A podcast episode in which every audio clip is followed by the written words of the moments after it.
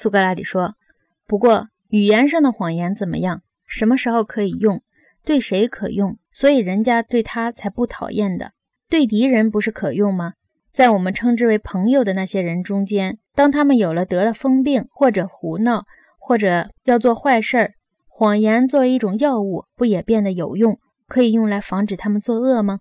在我们刚才讨论中所提到的故事里，我们尽量以假乱真。”是由于我们不知道古代事情的真相，要利用假的传说达到训导的目的。阿德曼托斯说：“当然要这样。”苏格拉底说：“那么，在什么情况下谎言能对神有用？会不会因为他们也不知道古代的事情，因此要把假的弄得像真的一样呢？”阿德曼托斯说：“啊，这是一个荒唐的想法。”苏格拉底说：“那么，神之间没有一个说假话的诗人吧？”阿德曼托斯说：“我想不会有。”苏格拉底说：“那么，他会因为害怕敌人而说假话吗？”阿德曼托斯说：“绝对不会。”苏格拉底说：“会因为朋友的疯狂和胡闹而说假话吗？”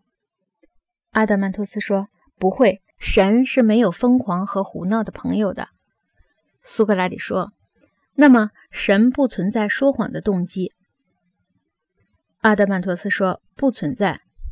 苏格拉底说，因此有一切理由说心灵和神性都和虚伪无缘。阿德曼托斯说，毫无疑问。